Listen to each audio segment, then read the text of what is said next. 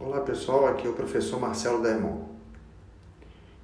Bom, então nós vimos na nossa aula, cujo resumo estou fazendo agora, a questão inerente à diferença entre a competência da Polícia Federal no que tange ao enfrentamento do tráfico e a competência propriamente dita da Justiça Federal no processo e julgamento do tráfico ilícito de substâncias entorpecentes e drogas afins. Tá? Eu usei esse termo, drogas ilícitas, substâncias entorpecentes e drogas afins, porque é o termo presente no artigo 5 43 da Constituição. Mas hoje a gente sabe que a Lei 11343 ela trata basicamente do tema falando somente drogas, que é um termo genérico que engloba drogas que tenham não só capacidade de entorpecimento, mas também qualquer tipo de droga que seja relacionada na portaria 344 do Serviço de Vigilância Sanitária do Ministério da Saúde como sendo ilícita. Quando eu falo competência da Polícia Federal, alguns falam que o termo correto aqui é atribuição, tendo em vista que competência seria relegada aos órgãos do Poder Judiciário.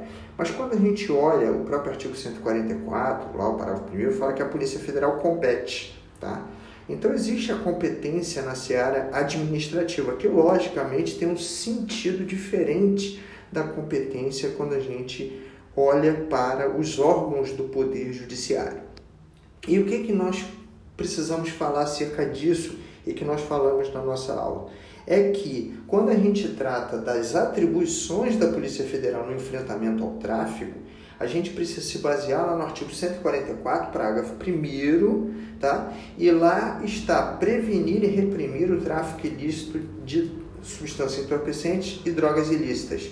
Isso significa que a Polícia Federal, independentemente de ser o tráfico interno ou internacional, é o órgão competente para o enfrentamento deste tipo de ilícito, tá?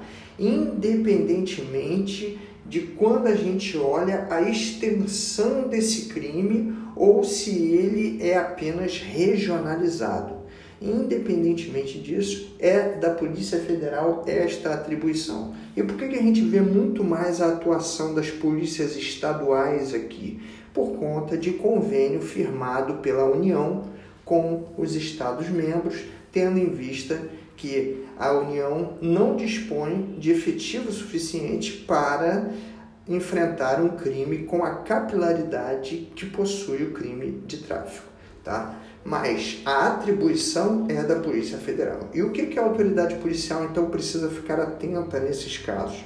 É que a Polícia Federal poderá investigar tanto o crime de tráfico interno quanto o crime de tráfico internacional. No entanto, a súmula 522 do STF afirma claramente, em consonância com o artigo 109 da Constituição, que em caso de tráfico para o exterior, ou seja, tráfico que apresenta o elemento da transnacionalidade, esse inquérito deve ser encaminhado para a Justiça Federal. Contudo, se o tráfico tiver aspecto meramente interno, ou seja, se aquela conduta visualizada dentro daquele ilícito que nós estamos investigando, apurando, não apresenta potencial transnacionalidade, então a competência para processar e julgar será da Justiça Comum Estadual.